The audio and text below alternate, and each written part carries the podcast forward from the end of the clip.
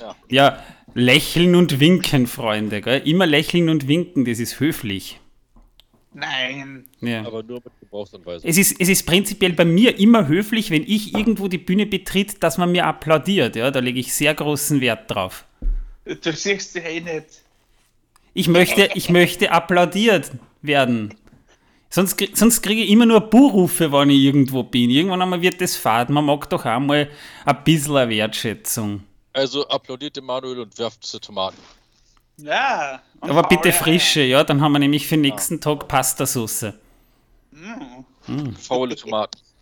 Ja, und faule Eier. Tausendjährige Eier. Die Tausendjährigen gleich. Oh ja, kriegt dann, da kriegt dann der Torben am nächsten Tag wieder ein Omelett von mir. Äh, nee, ich, ich glaube, aus die kannst du kein Omelett mehr machen. Nicht? Nee. Also, ich meine, ich habe dieses Zeug zwar noch nie gegessen. Oh, ja, ich schon. Äh, ah, wirklich? Ja, ja, habe ich schon probiert. Ich habe schon mal tausendjährige Eier probiert. Da haben wir ein YouTube-Video dazu gemacht. Oh. Ja, das war damals 2012 war das. Äh, Charom, sage ich jetzt nur dazu. Also Larom de Charom. Okay. Ja, waren jetzt ja lecker. Ja. Solange es nicht dieser sardinische Käse ist, der inzwischen sogar verboten ist, ist alles okay. Du meinst diesen Madenkäse? Ja, genau. Ja, aber Surströmming. Habt ihr schon mal Surströmming probiert? Das, Nein, das tatsächlich noch nicht. Surströmming? Nein, das Hai, ist vergorener Hering. Okay. Das ist vergorener Hering in einer Dose. Diese Dose kannst du nur unter Wasser aufmachen, wegen des Drucks und um den Geruch etwas abzufedern. Also, ich sage einmal, äh, ich glaube, ich glaub, eine verwesende Leiche ist äh, Rosenduft dagegen, ja. Also, uah. also ich habe schon mal verwesende Leichen gerochen, ja. Also ich sag nichts. Ja, ja, ich auch. Hm. Gut, Mahlzeit. Das Mahlzeit. Intro und ab dafür.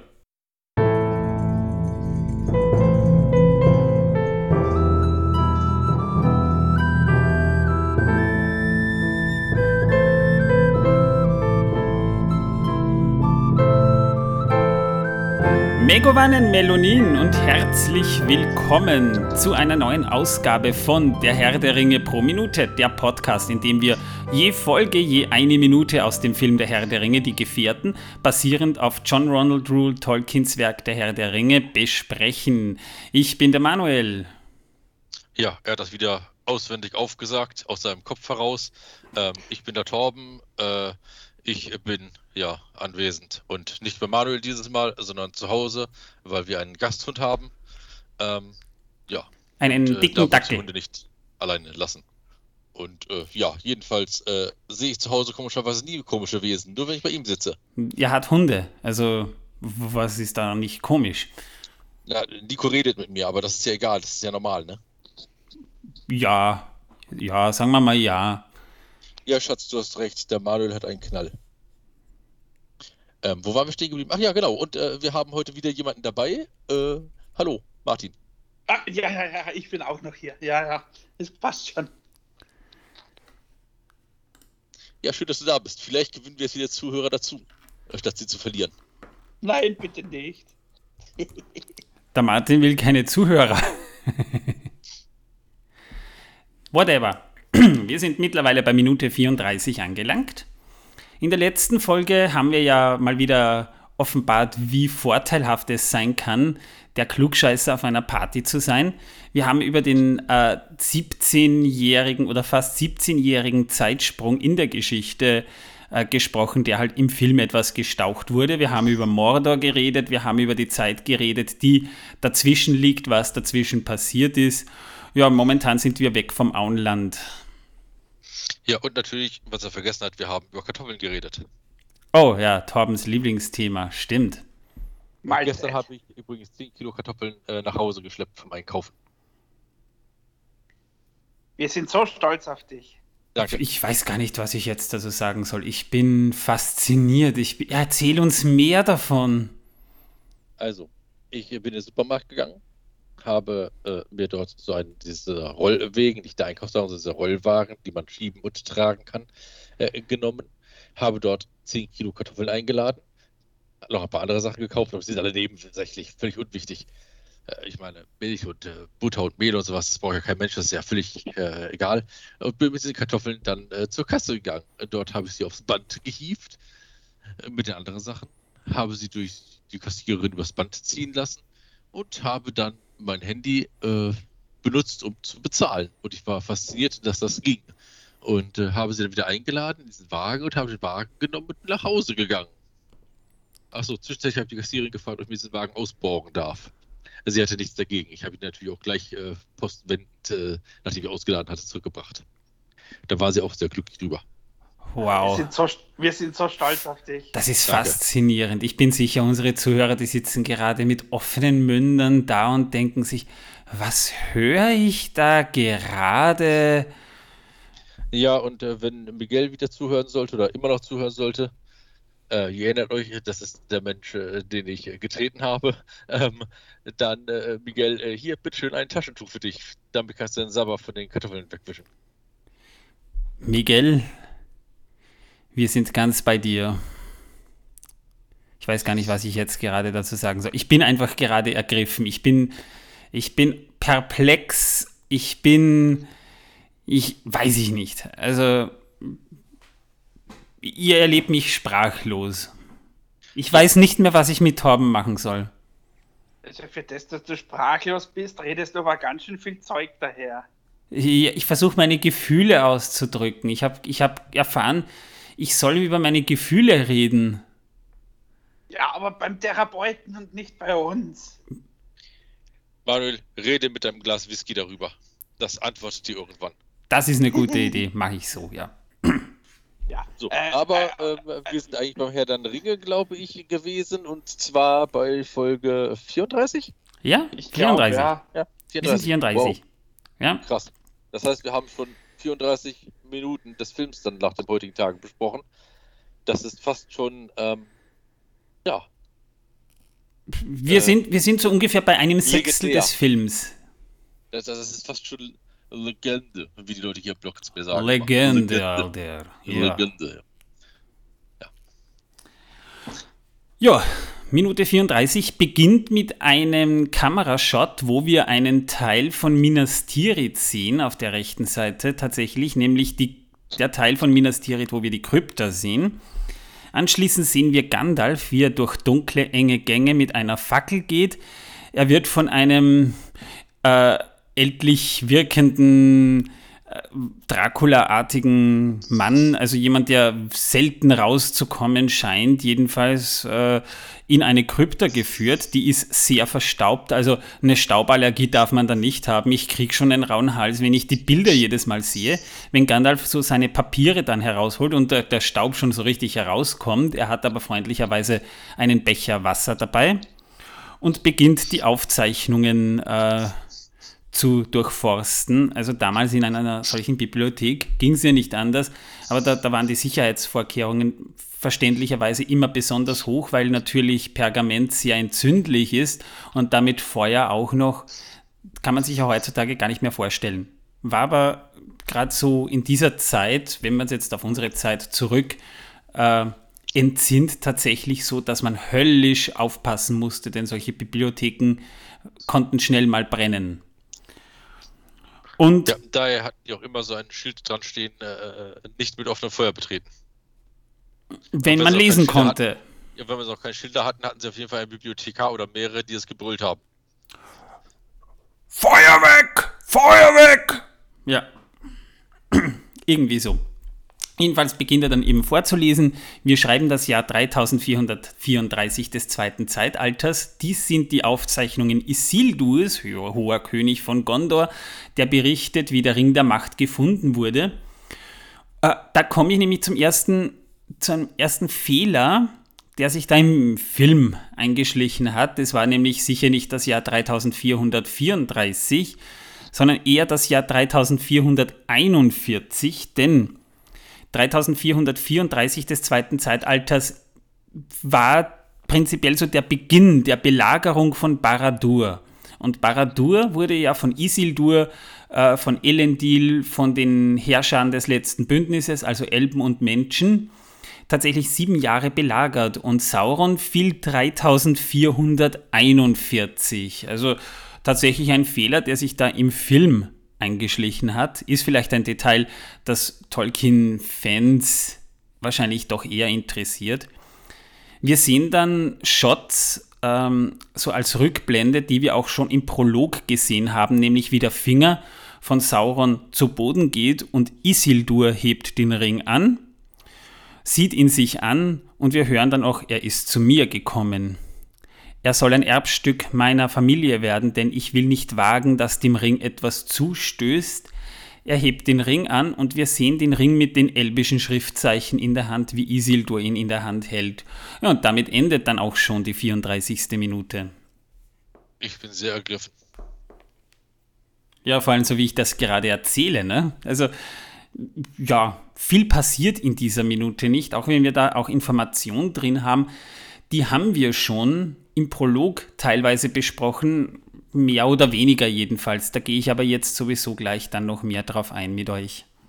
Ich meinte eher, äh, äh dass er den Ring scheinbar so sehr lieben kann wie ein Haustier. Wir haben bei Gollum gesehen, dass das wahrscheinlich teilweise noch weitergehen kann, ne? Ja, aber der war ja auch kein König und kein Königssohn. Also von daher. Der hatte wahrscheinlich ein Haustier. Aber äh, äh hier, äh, Isildur wird doch wohl ein Haustier gehabt haben. Welches? Ja, viele wahrscheinlich. Unter anderem hauptsächlich ein Pferd, denke ich. Mindestens. Also von daher, äh, ja, äh, das, so, das, das hört sich immer so an, wenn ich das höre äh, als hätte er zum ersten Mal in seinem Leben ein Haustier erhalten, das er hegen und pflegen will. Ach so, ja, er ist zu mir gekommen. Ja. Oh Mann. Ja, da, darüber können ja, wir dann gleich. Familie. Ich will nicht wagen, dass der Ring etwas zustieße. Uh Ja, ja, ja. Ja, da das kommen wir dann gleich noch drauf. In den ersten paar Sekunden. Also, der hatte wohl wirklich einen sehr schwachen Geist, der gute Mann. Mm, naja, jein also man darf ja nicht vergessen, Isildur hat mehr oder weniger die, die, die körperliche Form Saurons getötet. Ja? Also er hat ja im Prinzip, äh, Elendil war es ja eigentlich, der Sauron mehr oder weniger das Schwert durchs Herz stieß und äh, quasi Sauron dürfte ja dann auf ihn gefallen sein, weil Narsil ja unter ihm zerbrach. Das heißt, er ist dann mehr oder weniger mit dem äh, Schwert, mit dem Sauron dann gefallen ist, selbst gefallen. Und Isildur hat Sauron ja nur den Ring vom Finger geschnitten. Also zumindest so im Legendarium beschrieben. Und äh, er hat ja mehr oder weniger gesagt, so steht es auch im Buch, den Ring will ich als Wehrgeld nehmen und äh, quasi als als Erbstück meiner Familie nehmen. Das heißt, er wollte den Ring mehr oder weniger als Andenken an sich nehmen. Wieder des Anratens von Elrond damals noch, der der Herold des mittlerweile auch gefallenen Gilgalad war, weil äh, Elendil mehr oder weniger das, den als Trophäe angesehen hat. Den Ring. Ja, aber spricht von ihm, als wäre das nicht nur eine Trophäe, sondern auch ein Haustier so hört man es im Film, im Buch nicht. Äh, Im Buch ist es eher so, dass, Bild, dass Isildur hat das so beschrieben, dass der Ring, als er ihn von Saurons Finger schnitt und in die Hand genommen hat, heiß wie Kohle war. Das heißt, äh, der Ring strahlte tatsächlich so eine Hitze aus, dass er die Hand von Isildur versenkt hat wo Isildur selbst in den Aufzeichnungen auch geschrieben hat, er wisse nicht, ob er diese Hand jemals wieder benutzen kann, weil der Ring am Anfang so heiß war. Ja, im Buch, aber wir sind ja beim Film gerade. Naja, wir, wir vergleichen ja im Prinzip die literarische Vorlage auch mit dem Buch. Ja, ja, aber wir waren ja gerade beim Film. Bei beiden Film eigentlich. So Nein, beim Film hört sich das so an, als wäre es ein Haustier. Im Buch hört sich das natürlich nicht so an, aber im Film hört es sich wirklich an, als wäre der Ring für ihn so eine Art Haustier. Ein Haustier, das er nie gehabt hatte. Finde ich. Also das fand ich auch schon damals, als ich das erste Mal gesehen habe. Ja, seid ihr sprachlos, ne? Ja. Ja. Okay. Kann man es natürlich so sehen. Aber Martin sagt ja gar nichts dazu. ich kann es mir vorstellen, was er Der sich ist vielleicht denkt. vom Stuhl gefallen. Äh, äh, ich ich bin nur ergriffen. Ja, okay. Ja. Ja. Der Ring hat ja tatsächlich eine gewisse Wirkung, die man im Film auch so wiederbekommt, weil tatsächlich im Film, in der Szene, wo man das nochmal sieht, wie Isildur den Ring hochhebt, spricht der Ring ja auch. Also man hört ja immer wieder so die, die tiefe Stimme, dieses, äh, äh, als würde irgendjemand gerade irgendwie so Schluck aufhaben, so.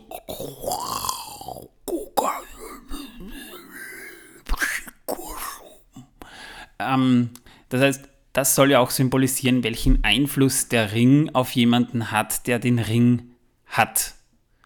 Oder den er beeinflussen will.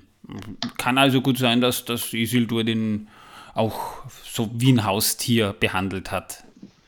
Wenn nicht, Es, wenn nicht sogar wie eine heimliche Geliebte, aber das will ich mir jetzt nicht vorstellen. es kann natürlich auch sein, ähm, dass der Ring sich bei den Leuten, die mehr Macht haben in der Welt, äh, sich stärker offenbart und die Person stärker an sich binden will, weil die ja mehr Macht hat. Das wäre natürlich eine Möglichkeit. Ja, bei Menschen, deswegen die Ring so schnell verfallen ist. Das und ist- bei Menschen sowieso, die sind ja alle ein bisschen wildschwach. Also ich meine, schau sie dir mal an. Du musst nur mal rausgehen und siehst es. Also. Das ist aber lustig, weil wir haben heute eine ähnliche Diskussion auf unserer Facebook-Seite geführt, wo ein äh, Fan äh, tatsächlich auch so etwas Ähnliches geschrieben hat, wo es eben darum ging, weil wir in der letzten Folge auch darüber gesprochen haben, ob der Ring sein Umf Umfeld beeinflusst, äh, ist es ja auch eher darum gegangen, dass er davon ausgegangen ist, ich will jetzt nur keinen Namen nennen aus Datenschutzgründen, ich hoffe aber, du weißt, dass du gemeint bist, äh, ähm, die Sache ist jetzt die, dass Menschen scheinbar ja sowieso leichter zu beeinflussen sind, aber natürlich der Ring auch Einfluss nimmt auf Menschen, die vielleicht gerade auf einer emotionalen Ebene den Ring vielleicht auch haben wollen. Weil wir erleben es ja später im Film noch, da will ich jetzt dieses Fass aber ausnahmsweise noch nicht aufmachen, aber tatsächlich hat ja Isildur einen Grund, diesen Ring zu haben. Wie man das jetzt auch immer werten will. Er hat einen Grund, den sieht er und darum nimmt er den Ring auch an sich, weil er hat ja auch die Gelegenheit, diesen Ring an sich zu nehmen. Die hat er ergriffen. Natürlich ist auch eine gewisse, äh, eine gewisse Macht oder ein gewisser Stolz ausschlaggebend. Wir wissen ja nicht viel über Isildurs Persönlichkeit, aber man darf davon ausgehen, dass er einen Grund hatte, den Ring an sich zu nehmen und er hatte ihn ja nur zwei Jahre lang. Er hatte ihn ja nicht, nicht wirklich lange. Wer weiß, was der Ring dann aus ihm gemacht hätte. War ja nicht die beste Entscheidung, den Ring Aber- an sich zu nehmen. Aber wir wissen, was der Ring aus ihm gemacht hätte. Man kann sich zumindest gut vorstellen, ja. Also sicherlich so ähnlich wie bei den Ringgeistern wird der Ring auch eine Wirkung äh, auf Isildur früher oder später gehabt haben, wenn er ihn länger behalten hätte. Und das äh, Truchsess-Haus von Gondor hat ja auch einen Grund, warum er diesen Ring hat. Stichwort Boromir. Jetzt habe ich dieses Scheißfass doch aufmachen müssen, wenn wir schon drüber sprechen. Ja? Das wird auch im Das Film voll. das wird auch im Film ziemlich äh, deutlich noch rübergebracht und da haben wir sicher noch genug äh, Raum darüber zu reden, warum zum Beispiel andere Personen willensstärker sind und den Ring nicht haben wollen. Also ja. Aber kommen wir mal zu der Szenerie. Minas Tirith wird im dritten Film, also wir reden da wahrscheinlich jetzt sowieso mit Leuten, die alle drei Filme vielleicht sogar in- und auswendig können. Minas Tirith ist im ersten Teil nur semi-präsent, aber wir erhaschen hier ja zumindest schon mal einen Blick auf einen Teil von Minas Tirith. Minas, Das, Lust, das Lustige, was ja eigentlich ist, ja, äh, ich weiß nicht, ob das, das aufgefallen ist, ja, weil im dritten Teil hat ja Minas Tirith ein, ein eigenes musikalisches Thema. Ja. Äh, das wird zum Beispiel auch gespielt in der Szene, wo eben Gandalf auf die Stadt zureitet. Ja. Mhm. Äh, das kommt aber tatsächlich in allen drei Filmen schon vor. Ja. ja. Das, das kommt nämlich im zweiten Film vor, in dieser äh, Szene, die nur in der Extended Version drin ist, wo eben Faramir und Boromir äh, den, den, in, in Osgiliath siegen, die kommt aber auch schon im ersten Film vor, ja, aber nicht eben bei dieser Szene, sondern im Bruchtal äh, ja. vor. Es wird, es wird ganz leise wird's gespielt. Ähm, wo, wo die, die Identität von Aragorn enthüllt wird. Voll, ja, stimmt. Ist mhm. mir auch aufgefallen. Ich habe mich nämlich tatsächlich auch darauf konzentriert, schon beim mehrmaligen mhm. Gucken des Films. Und mhm. dass es in dieser Szene hier nicht vorkommt, ist mir auch mhm. aufgefallen, ja. Ja, weil sie hätten es ja eigentlich dort schon so ein bisschen anteasern können, aber nö, haben sie halt woanders gemacht, ja. Vielleicht war die Szene einfach zu kurz. Naja, es Wurscht. ist ein bisschen untypisch für Howard Shaw, dass er das hier nicht verwendet hat, ja, aber mhm. aus dramaturgischen Gründen vielleicht auch fraglich. Also wir haben hier, mhm. wir haben hier ein musikalisches Thema, das wir hören, das man mit viel, viel Fantasie als Abwandlung des Gondor-Themas hernehmen könnte. Aber du hast vollkommen recht, es ist eher untypisch für Howard Shaw, dass er das hier nicht angewendet hat. Mhm. Man muss aber auch fairerweise dazu sagen, wir sehen ja auch nur, was auch eher untypisch ist, eine, eine sehr, einen sehr kurzen Blick in der Totalen auf Minas Tirith oder auf die Krypta. Man sieht, man sieht im Grunde genommen ja nicht mal einen Grundriss, man sieht nur einen, einen Teil der Stadt und dann sehen wir im Prinzip eh nur mehr das Set, wo eben dann Gandalf durchrauscht, ja. Jedenfalls ist Minas Tirith eben die Hauptstadt von Gondor. Nicht zu verwechseln mit einem anderen Minas Tirith in Beleriand im ersten Zeitalter. Es gab tatsächlich zwei Minas Tiriths. Und die Stadt hieß ursprünglich auch anders. Die hieß ja damals Minas Anor, die Stadt der Sonne und dem gegenüber stand die Stadt Minas Ithil, die, die, der Turm des Mondes oder die Stadt des Mondes, eigentlich eher Turm des Mondes. Ja. Es waren beides Wachtürme eigentlich, um die herum quasi diese Städte gebaut wurden. Und in beiden fand sich jeweils ein äh, Sämling eben äh, von den beiden Bäumen, weshalb zum Beispiel in Minas Ithil Mond, also äh, quasi strahlte so in der Nacht, es soll wunderschön gewesen sein, so ein bisschen eine Art Mondlicht aus, weil dort ein Sämling des äh, Baumes Telperion stand, während eben vom Baum Laurelin ein Sämling in Minas Anor saß, die damals eben noch aus Gondor irgendwie gerettet wurden. Allerdings wurde dann eben Ende des zweiten Jahrtausends des dritten Zeitalters Minas Ithil von den Ringgeistern zurückerobert und äh, in Beschlag genommen, weshalb es umgetauft wurde in Minas Morgul. Äh, Minas äh, Anor wurde dann 2002 des dritten Zeitalters eben in Minas Tirith umbenannt und dort wurde dann eben ein Baum des Sämlings von Laurelin, äh, die ja, wo ja ein Sämling damals eben auch aus Numenor gerettet wurde, haben wir in den ersten Folgen besprochen äh, wurde dann eben 2050, nachdem äh, dort gepflanzt und dort ging dann auch das Königsgeschlecht, die unmittelbaren Nachfahren von Anarion verloren. Das heißt, es gab dann kein Königsgeschlecht mehr dort und die Familie der Truchsessen, die quasi äh, den Thron ja nur besetzen sollten, bis der König zurückkommt, haben dann die Macht in äh, Minas Tirith eben übernommen. Ungefähr so muss man sich das eben vorstellen. Eigentlich warten die nur darauf, dass der König zurückkommt. Ja, sie sind nur Stellvertreter. Mhm. Ich meine, man sieht heute noch, auch bei diesem Modell, so ein bisschen äh, einen Abglanz der Baukünste der Numenora. Die haben ja diese Stadt mit äh, sieben Ringen quasi gebaut. da kommt man dann im Prinzip bei einem Haupttor rein und muss jeden dieser Ringe mehr oder weniger von einer Seite zur anderen durchreiten, bis man zum anderen Tor kommt, was es ja auch Feinden erschweren soll, diese Stadt einzunehmen. Und ganz oben, hinter dem siebten Ring, haben wir dann quasi erst den Turm und den Palast, wo jetzt eben die Truchsessen sitzen. Die ist halt wirklich eine rein weiße marmorne Stadt, hat so ein bisschen ein römisches Flair, ein altrömisch-antikes Flair. Und diese Stadt steht im Schatten eines hohen Berges, nämlich des Mindolluin.